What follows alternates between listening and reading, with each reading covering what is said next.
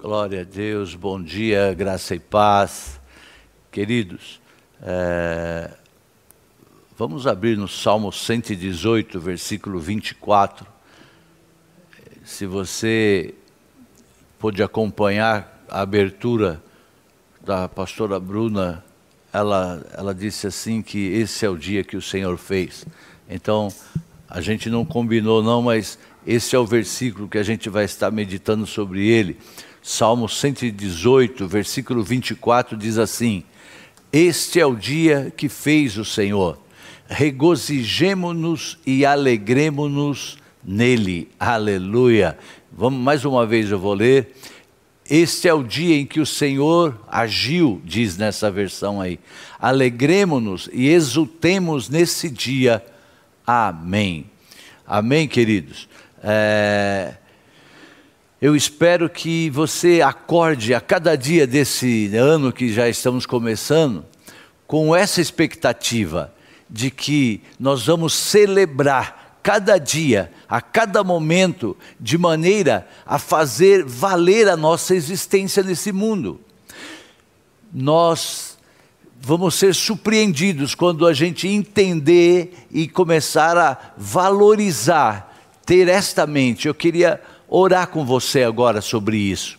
Pai, eu quero, junto com cada um dos meus irmãos, orar te louvando por esse dia, te dando graças, Pai, e pedindo que venha sobre cada um de nós esta unção, Pai, de podermos valorizar que este dia não é simplesmente mais um dia, mas que esse dia pode fazer toda a diferença na nossa vida e a nossa vida pode fazer diferença em centenas e milhares de pessoas e por que não no mundo. Meu Deus, que a gente possa ter o entendimento de que o Senhor continua o mesmo, que não é porque nós estamos um tanto que talvez abatidos nesse dia ou entristecidos nesse dia, ou preocupados nesse dia que o Senhor muda, porque o Senhor não muda, o plano do Senhor continua o mesmo. Então, que cada um de nós possamos receber esse batismo hoje. Senhor, eu quero pedir sim que venha um batismo de gratidão por cada dia da nossa história, que comece a partir de hoje um batismo de autoestima para cada um, que venha um batismo de coragem por cada um, que venha um batismo de paz sobre cada um dos teus filhos que estarão e estão assistindo agora essa transmissão, em nome de Jesus, Senhor, que nós possamos não ficar olhando para situações adversas, mas que a gente consiga ter a nossa visão ampliada, os nossos olhos limpos, Senhor, dá ordem no mundo espiritual para que venha ser colocado um colírio sobre cada um de nós, para que a nossa visão se amplie naquilo que o Senhor tem para cada um de nós nesse dia e a cada dia da nossa vida, em nome de Jesus. Amém e amém. Amém, queridos. Glória a Deus. Sabe, nós entendemos que há muitas pessoas que só passam pelo mundo e elas são assim incapazes de deixarem a sua marca de fazerem diferença, como deixar, por exemplo, um legado mesmo após a sua morte. E sabe, um dos motivos é porque essas pessoas não conseguiram enxergar em cada dia o real valor desse dia. Muitas pessoas, você sabe que é comum as pessoas dizerem: assim, não, quando eu fizer 15 anos, quando eu fizer 18, quando eu fizer 30, quando eu fizer 40, essas coisas assim. E aí, e aí então, a vida que eles têm até aquele momento, eles não estão, é, é, não estão sendo gratos por aquilo sabe? Na verdade, estão perdendo cada dia. E quando chega nessas idades que eles imaginam, já passou a vida, grande parte da vida. Nós já ouvimos grandes pregadores dizendo que você deve enxergar o seu futuro, porque você consegue chegar até onde você vê. Sim, enxergar o futuro é uma coisa, mas valorizando, sabe? É, é, trazendo para os dias que nós estamos vivendo o real valor e a gratidão que nós devemos ter, porque quando nós somos gratos, a porta se abre, portas de honra se, se abrem para as nossas vidas na nossa direção.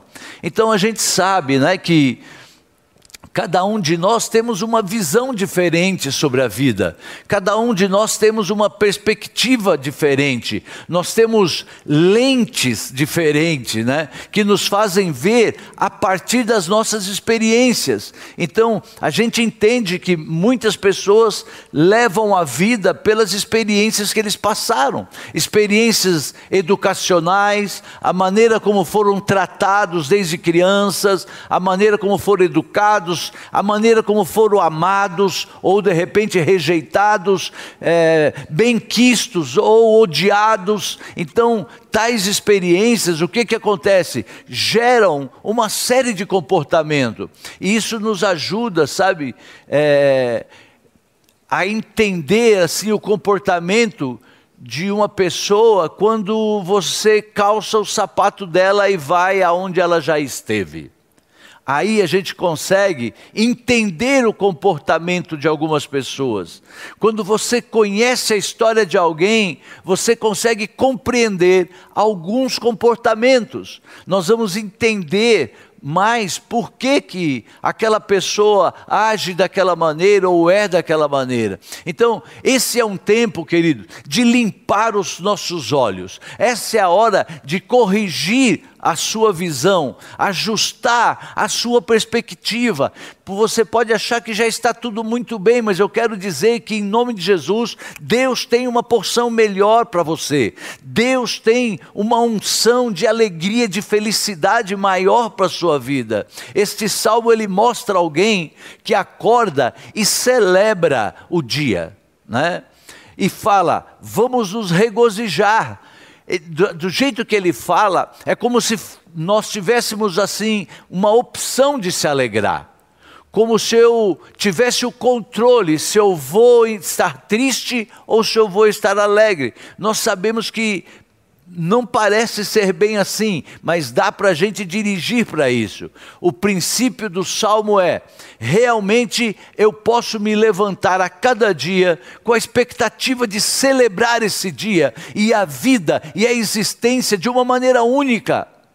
Fazer de cada momento um momento especial. Eu quero compartilhar com você que esse versículo Ainda hoje, quando eu levantei para orar mais pela palavra, o Senhor ministrou no meu coração e eu sei que eu fui ministrado, eu sei que já mudou ah, em algumas coisas a minha maneira de ver, a minha maneira de me comportar. Celebrar o mínimo, queridos celebrar o mínimo, isso a gente já faz, graças a Deus nós já aprendemos a celebrar o copo de água que você toma, a celebrar, eh, hoje nem devia usar esse exemplo, mas celebrar o oxigênio que nós respiramos, sabe?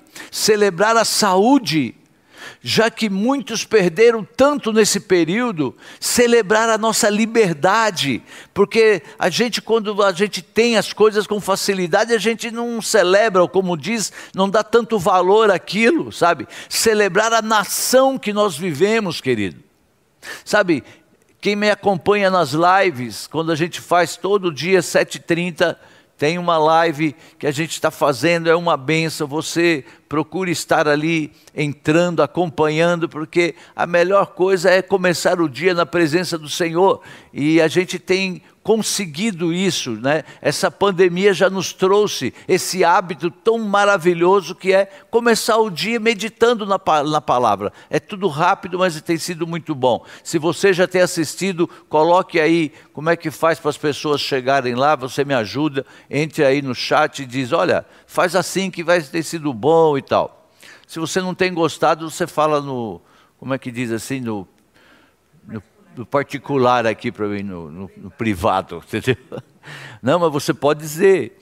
Então, em cada live, essas pessoas que nos acompanham, eu celebro e agradeço a liberdade de nós podermos nos reunir falando livremente sobre a palavra de Deus, porque para a gente isso é tão comum, tão normal que a gente não valoriza os países onde as pessoas têm que se reunir escondido em porões, se entrarem no meio de floresta para poderem falar da palavra de Deus, que quando pega uma Bíblia, eles dividem a Bíblia para cada um ler um pedaço, porque não tem liberdade para isso, sabe?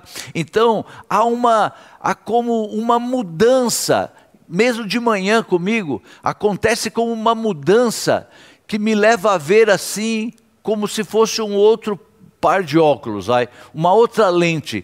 Tudo aquilo que era gratidão. Então a gratidão vem e nos faz ver coisas que nós não imaginávamos. E nós podemos ver com gratidão as coisas que estão nos afligindo, aquilo que nos angustiava, sabe? E com isso, nós deixamos de estar aflitos, de estar angustiados, simplesmente porque eu mudei o meu olhar em relação a algumas questões. Quando você diz, Senhor, obrigado por isso, por aquilo, obrigado porque eu tenho essa luta para enfrentar hoje, mas o Senhor é comigo, o Senhor me dá sabedoria, o Senhor diz para eu pedir sabedoria, então eu estou pedindo, Senhor, obrigado porque eu sei que o Senhor tem sabedoria para me dar. Quando você fez essa oração, você já mudou o olhar em relação a algumas coisas. Então talvez você esteja enxergando algo que te aflige mas existe um ponto de referência, existe um ponto de vista que você pode enxergar isso que está angustiando o seu coração de uma maneira que não angustie mais, acredite nisso. Você pode fazer com que isso mude o sentido e se torne em seu favor o que era contra você. Sabe, quando eu entendi é, que eu orava né, para trazer essa palavra hoje, eu entendi que essa aqui seria a palavra para hoje. É, eu falei isso com a Vera e ela me falou assim: você não pode trazer alguma coisa sobre o Espírito Santo? É, eu amo pregar sobre o Espírito Santo, porém, é, eu entendo que agora, nesse tempo, sabe assim, é importante que nós possamos levar as pessoas a olharem para um futuro acima desse momento que nós estamos vivendo. E esse é o que é, é a nossa função, querido. Levar você a ver acima das circunstâncias, saber que existe um Deus poderoso, que não é pela sua força, não é pela sua sabedoria, mas que ele te pode, ele pode te levar a isso, a olharem para o futuro com esperança. Isso foi, por exemplo, o que Moisés fez com o povo. Ele diz assim: o Senhor, falando com o povo lá, o Senhor vai nos levar para uma terra prometida, uma terra que mana leite e mel, uma terra de romeiras, de oliveiras, não, não tem tâmara, mas de tamareiras, que é uma benção aquelas tamareiras, e ele coloca tudo isso em perspectiva. Aí ele diz assim: olha, vão ter desafios sim, tem inimigos, eu quero dizer para você, querido, que em 2021 e nos próximos anos terão gigantes pela nossa frente, terão grandes desafios que você vai ter que enfrentar sim, mas os seus olhos não podem ficar focados só nisso. Você não pode concentrar sua força, sabe, se concentrar nessa força diabólica que está se levantando sobre a terra. É algo diabólico. Se você começa a ver, você fala assim: meu Deus, será que o diabo dominou tudo. Não, Deus está no controle, mas que ele tem se levantado, ele tem. Então, você tem que se focar em outras coisas. O Senhor te mandou avançar, o Senhor te escolheu, você faz parte do povo de Deus, e o povo de Deus não entra em batalha para perder. Anote isso. O Senhor não leva o seu povo para ser humilhado, para ser derrotado, só por um tempo para fazer tratamento com a gente. O Senhor ele te mandou entrar na terra prometida. O Senhor te deu os inimigos como se fosse um pão. Lembra dessa passagem lá? É um alimento. Então, foque, porque o foco é a sua realidade. Foque naquilo que te traz esperança, diz a palavra porque essa é a sua realidade. Aquilo que você se concentra aumenta, se torna maior. Então, se você se concentrar nas notícias que a gente está ouvindo, nas coisas ruins pela frente, sabe, isso aí vai ficar cada vez maior. Então, você pode encher a sua vida com coisas boas. E aí, como é que você faz isso? Comece a enxergar tantas coisas na vida com outro olhar Comece a enxergar com outro olhar. Ah, mas eu não consigo. Hoje, em nome de Jesus, eu creio nesta unção que o Senhor já prometeu, vai passar por essa transmissão todinha, vai chegar até você, vai te impactar e você, como eu hoje olhei e falei: "Meu Deus, eu fui ministrado". Você vai poder dizer: "Senhor, o Senhor me ministrou através daquela transmissão, porque eu estou vendo com outro olhar". Então você pode enxergar tantas coisas na vida com outro olhar. O olhar da fé, da expectativa positiva. Olhos de fé, olhos de esperança são os que nos movem, sabe? E que nos levam à ação, querido.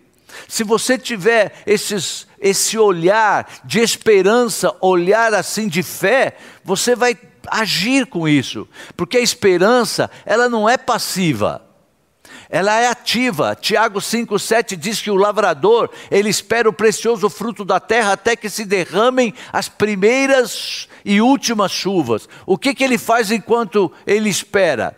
É como é, ele, como é que ele espera a colheita? Ele cuida da semente, ele vai lá e irriga a terra, ele arranca as ervas daninhas, ele trabalha, querido. Ele está, na verdade, Isaías, o profeta, diz que quem espera no Senhor renova suas forças, subirá com asas como águia, correrá e não se cansará, caminhará e não se fatigará. Ou seja, quem espera está em movimento também.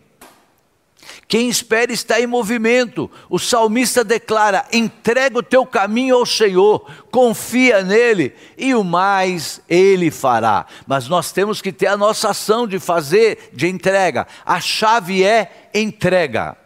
A chave é entrega. Então, para você hoje aí, aonde você estiver, aquilo que estava sendo peso para você, a chave é essa: entregar, ah, mas eu não consigo. Vai conseguir em nome de Jesus, que é por isso que nós estamos aqui, por isso nós temos jejuado, por isso a liderança tem vindo e orado ao redor desse prédio, desse lugar, aqui dentro. Temos orado por você, porque você vai viver o sobrenatural. É promessa do Senhor que esse é o ano de viver sobrenatural. Então, aquilo que você não conseguia até agora, se prepare para viver coisas novas que você nunca viveu, diz o Senhor. Aleluia! Então a chave é entrega. Queridos, entregar é um ato contínuo. Entregar é um ato contínuo, é uma ação que se exige uma ação que se de colocar-se no caminho. E ao andar, você acha aquilo que você está procurando. Então, uma ação é se colocar no caminho, porque enquanto você anda, aí você vai achar o que você procura.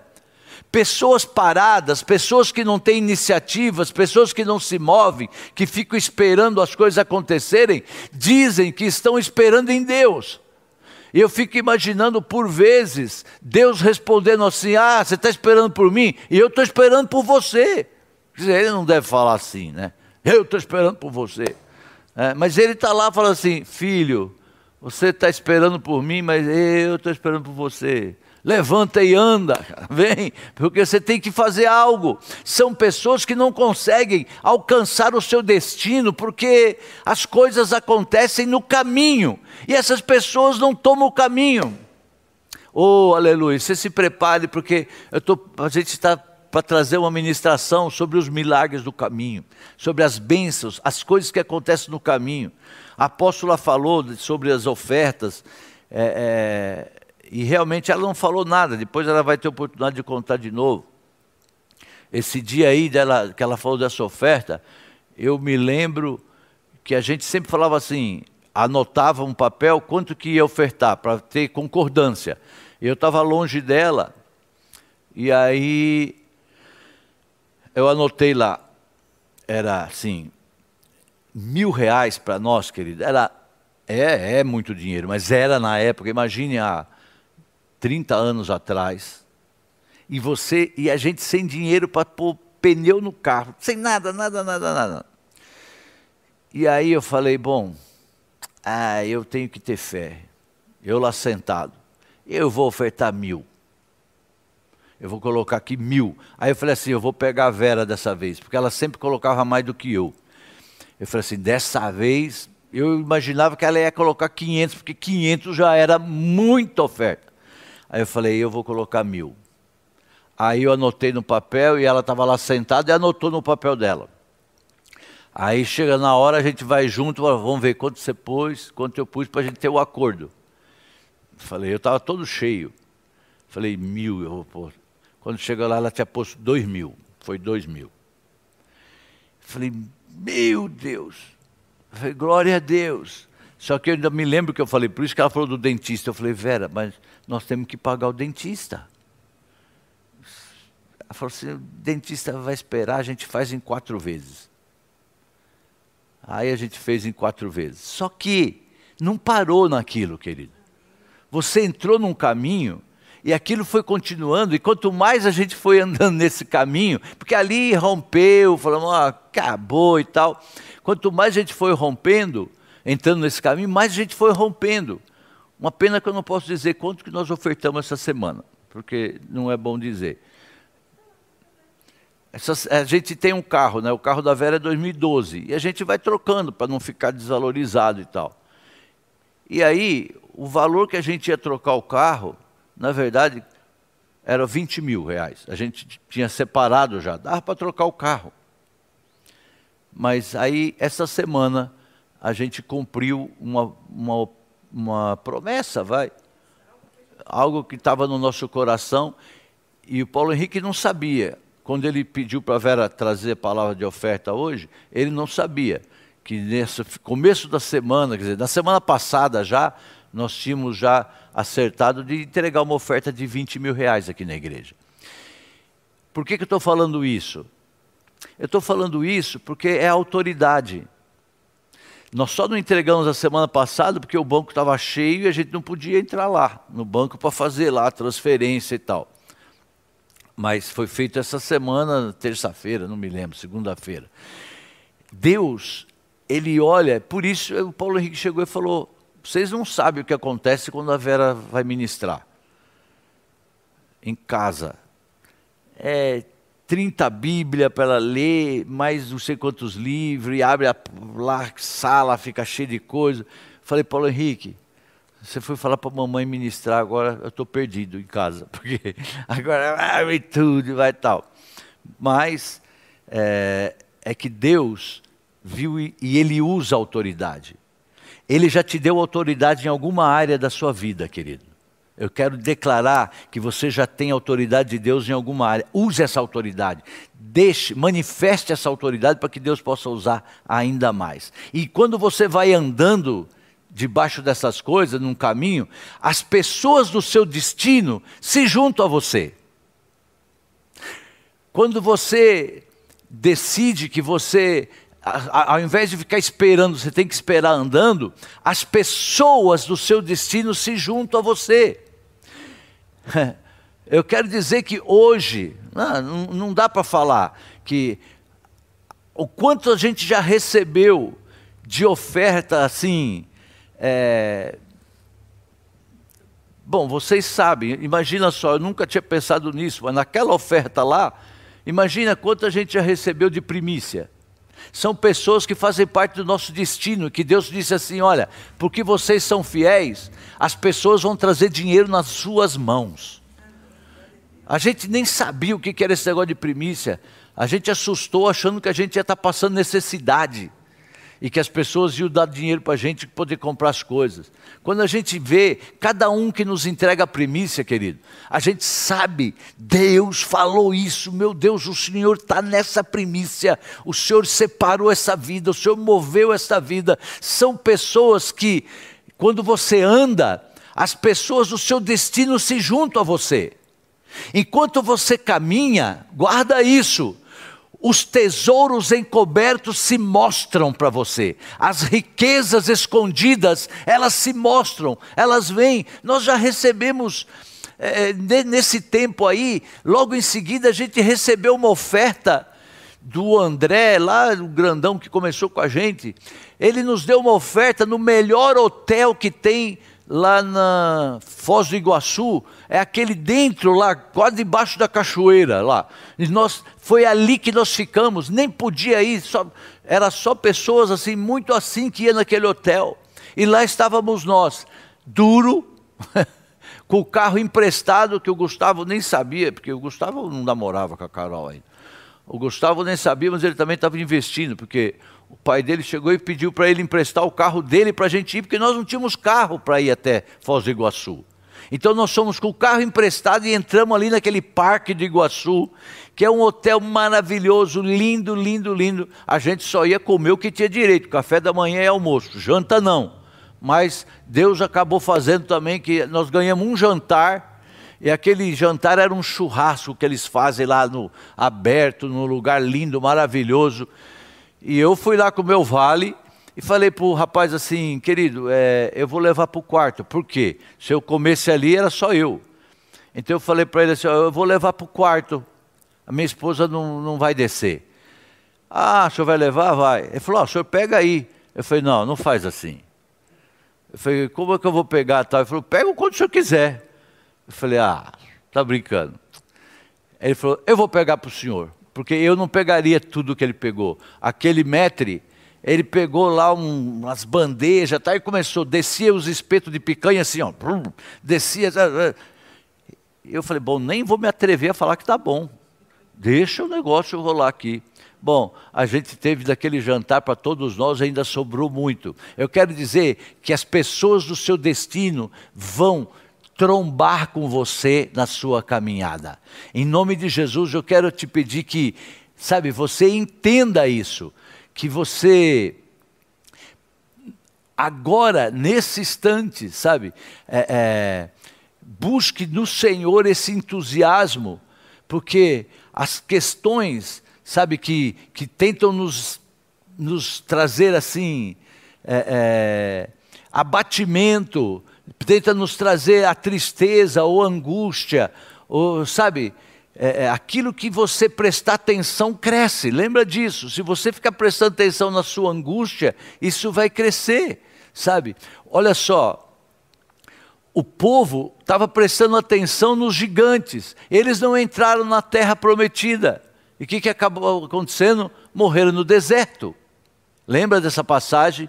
Os soldados de Israel eles estavam prestando atenção no tamanho de Golias, e eles foram incapazes de derrubar o Golias. Mas havia um menino que, ao enxergar o Golias com outros olhos, ele tinha outra lente, diferente do, do exército. Isso dava para ele uma outra visão. E ele olhou para o Golias e ele viu o quê? Ele falou: pô, esse sujeito aí está totalmente descoberto, ele não tem a cobertura de Deus, ele está desprotegido, ele não tem aliança com Deus. Então, para Davi, ele disse assim: quem é esse incircunciso para afrontar o exército do Deus vivo? Eu tenho aliança com Deus, ele não tem ah, esse gigante aí está é perdido. Então a perspectiva, o olhar de Davi fez encarar o inimigo com outros olhos. Um grande escritor diz assim: deixe as suas esperanças e não os seus ferimentos moldarem o seu futuro. Sabe, tem pessoas, se a gente não se cuidar, a gente deixa os nossos ferimentos, as nossas feridas guiarem o nosso futuro. E o que a gente tem que que entender é que a gente precisa deixar a nossa esperança. Eu sei que é difícil, porque muitas vezes você não vê, mas eu quero declarar em nome de Jesus que o Senhor hoje, Ele abre os teus olhos espirituais, Ele te dá uma visão nova. Por que, que eu sei que é difícil? Porque naquele tempo também eu nunca podia imaginar que a gente fosse viver o que nós estamos vivendo hoje. Querido, não dava para imaginar. Agora, ouça só os milagres estão ao redor, estão à nossa volta. A esperança faz planos. Então, que haja planos na sua vida. Então, nós damos boas-vindas ao que virá. Quando você tem esperança, você está dando boas-vindas àquilo que vai vir. Infelizmente, algumas pessoas estão sempre se preparando para o pior, planejam a derrota. E aí, não, ele vai caminhar para isso mesmo, isso vai crescer na vida dele. Sabe, eu quero em nome de Jesus é, chamar você para que você diga comigo: olha, nós não estamos parados. Nós estamos avançando. Sim, esse dia de hoje, o seu Deus, como eu disse no início, Ele criou esse dia e ele não está parado em função da, da situação que nós estamos vivendo. Ele não está parado porque você está desempregado. Ele não está parado porque você está decepcionado com alguém. Não, não. Ele está, ele continua no plano dele. Eu estou fazendo o plano para alguns anos pela frente. E eu cheguei, peguei a Rebeca e a Sara lá, quando eu estava com elas, e eu disse que eu quero que elas me levem para passear, elas dirigindo o carro.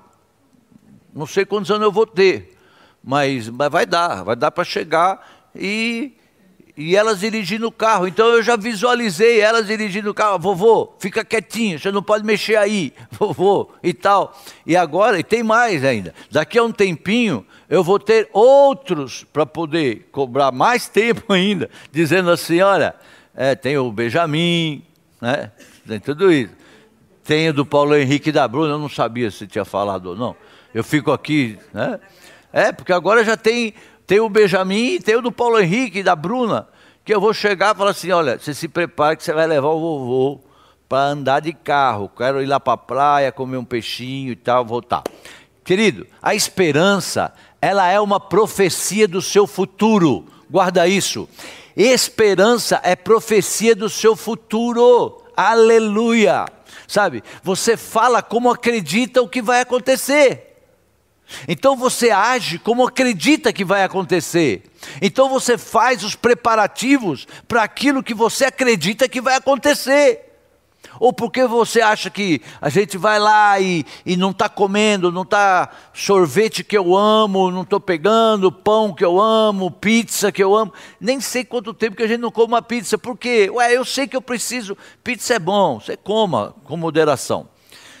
É, mas por quê? Porque eu sei que na idade que a gente está, a gente tem que fazer essas restrições. Se eu quiser que o filho do Paulo Henrique e da Bruna me leve passear de carro daqui 20 anos, poxa, é mole, eu vou estar tá com 85.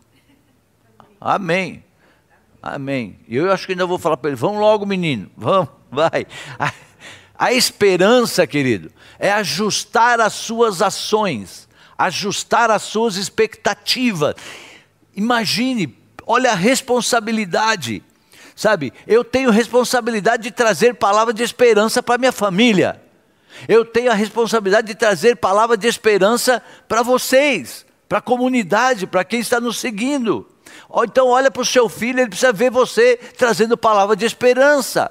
Então fale como se fosse acontecer, haja como se estivesse acontecendo. Tem gente que, né, até hoje, eu sei que a partir de hoje mudou, mas tem gente que não dava o dízimo, porque achava que, oh, mas como eu ganho só dois mil, como é que eu vou dar duzentos? Eu vou ficar só com mil e oitocentos. Ele achava que duzentos ia fazer falta e que com 1.800 ele ia resolver a situação toda. Quando na verdade a gente vai para cima e faz, e Deus traz muito mais, querido, mas muito mais, em tantas coisas, sabe? Então, em nome de Jesus, haja como se estivesse acontecendo, porque a esperança, ela canta uma canção de júbilo. Sabe, quando você está com esperança, você entra numa canção. Então mantenha no seu coração um louvor e não uma murmuração. Mude aí. Eu escrevi aqui o disco, mas porque isso aqui é coisa de assim. Né? Mude agora o. O que que compra aí no. Mude o seu jeito de falar, pronto. É. A questão é o seguinte: Deus colocou um poço dentro de nós então, cave para você achar água, querido. Cave, você tem que cavar um pouquinho, tem que descer o balde, essas coisas. Efésios 5 diz assim, ó: Enchei-vos do Espírito Santo, falando entre vós com salmos, com hinos, com ódios, com cânticos espirituais. Aleluia. Está vendo sobre o Espírito Santo que a apóstola tinha pedido? Ela não sabia, mas já tinha aqui sobre o Espírito Santo. Continue cantando a música que Deus colocou no seu coração. Eu não sei vocês, mas às vezes vem cada música e eu, para cantar qualquer uma que vier, é tristeza. Mas eu canto, só para mim. Então continue cantando a música que Deus colocou no seu coração. Nós temos que continuamente ser cheios de Deus. Nós oramos aqui com os músicos, com os técnicos, antes do culto. Porque, imagina, imagina se eles não estiverem cheios da presença do Espírito Santo. Vai chegar aqui e vai ficar, ah, você não vai, não vai fluir. Agora, cheio do, do, Espírito Santo é uma bênção, mas não quer dizer que eles não têm que ensaiar, eles têm que buscar se aperfeiçoar. As pessoas, querido, que não têm entusiasmo, muitas delas, é porque está faltando Espírito Santo.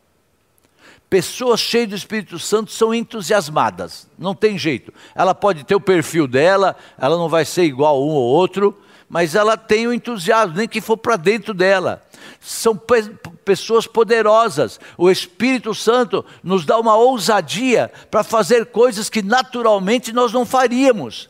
Lembra do apóstolo Pedro? Ele negou Jesus diante de uma escrava e depois, cheio do Espírito Santo, ele olhou para os fariseus, aquela grande multidão, e disse assim: Ó, vocês mataram o autor da vida. Então, cadê aquele Pedro medroso que se escondia e que negou Jesus três vezes? Ele está dizendo agora, sabe assim, com autoridade: olha, vocês mataram quem criou a vida de vocês. Então a gente vê dois retratos, duas fotografias que parecem ser de dois personagens diferentes.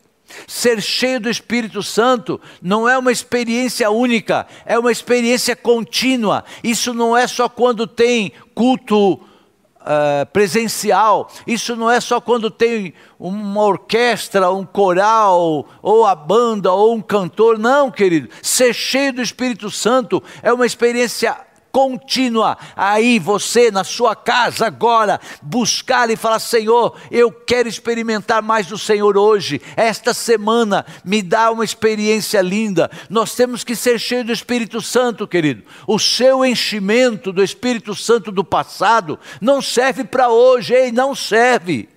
São novas situações Deus tem um novo manto, Deus tem uma nova capa, Deus tem uma nova unção para você, para esse novo tempo, aleluia. E não é por força, não é por violência, mas é pelo meu espírito, diz o Senhor. Sabe, você não vai chegar lá sozinho.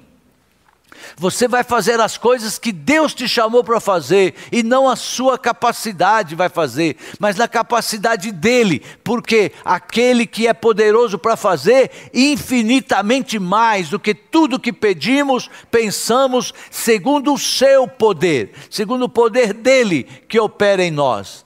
É o seu poder que opera em nós que vai nos fazer vencer tudo e chegar ao nosso destino mais alto em nome de Jesus. Entenda isso. A esperança, ela dá um novo significado aos acontecimentos da sua vida. Quantos creem que esta semana você terá um novo significado para a sua vida, para a sua história?